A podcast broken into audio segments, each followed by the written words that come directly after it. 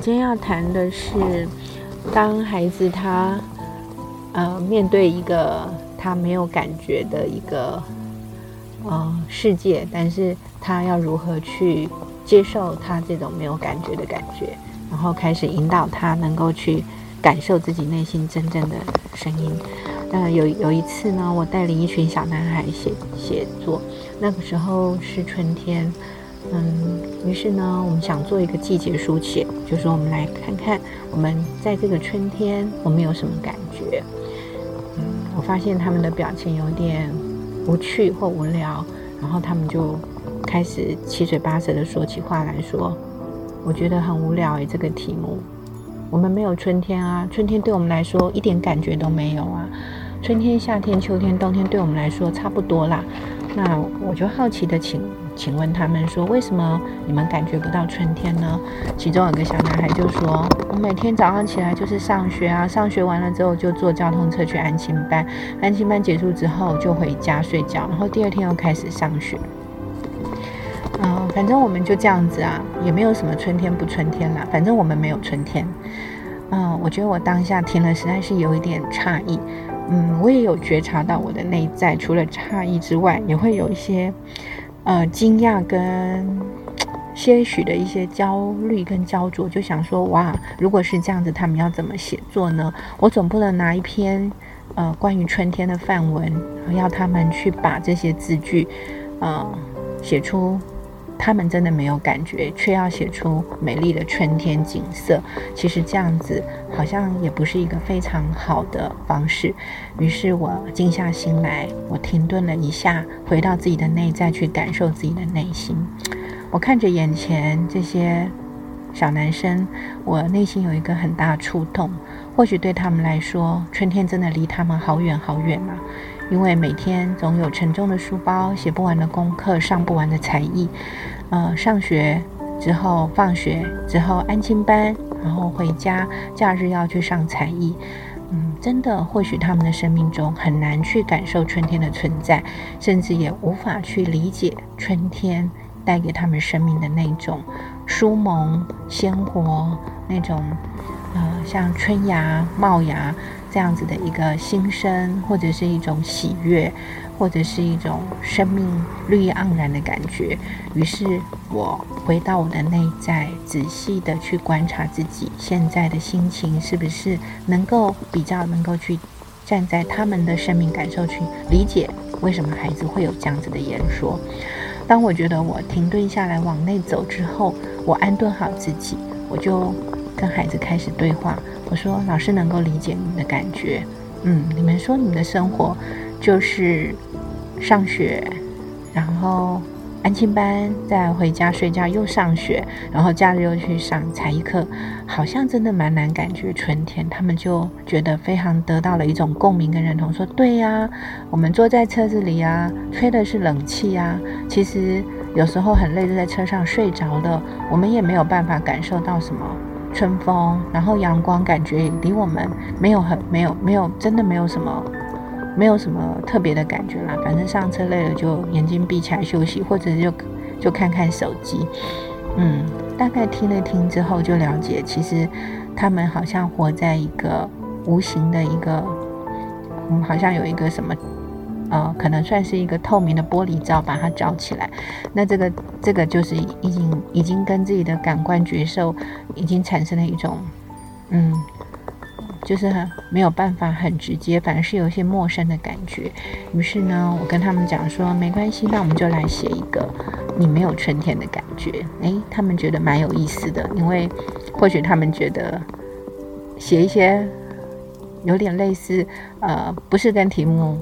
一样的东西，有点像唱反调这样，他觉得挑起了他的兴致，于是他们就开始写他们没有春天的感觉。那在他们的文字里，你会发现有好多的无奈，或者是他们的一些情绪，或者是他们的生活的那种呃枯燥乏味。当我看完之后，我就问他们说：“那春天给你的感觉是什么？”你应该可以理解到春天在四季里面有什么不一样。他们就提到说，冬天刚走，春天来的时候，当然会觉得比较暖和啊，还有可能有些树木它会冒出新芽，嗯，还会有很多美丽的小花。嗯，如果说春天给他们的感觉是这么远，那我们要怎么样让他感受到春天呢？于是我把教室的百叶窗拉开，这时候正是春天。